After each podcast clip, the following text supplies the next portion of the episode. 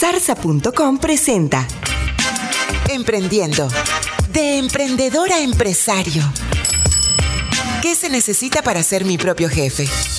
El ser nuestro propio jefe es el sueño de muchos y el estilo de vida de otros. Muchas veces el liderar implica haber sido un buen subalterno. Debemos entender que en nuestro propio barco somos el capitán y que algunas veces deberemos dar un giro al timón para mantenernos a la vanguardia y no dejar de innovar. Adelantados a nuestro tiempo. Si le gustan los temas de alta gerencia, le invitamos también a escuchar el podcast Coaching para Gerentes en coachingparagerentes.com. Comparte tu actitud.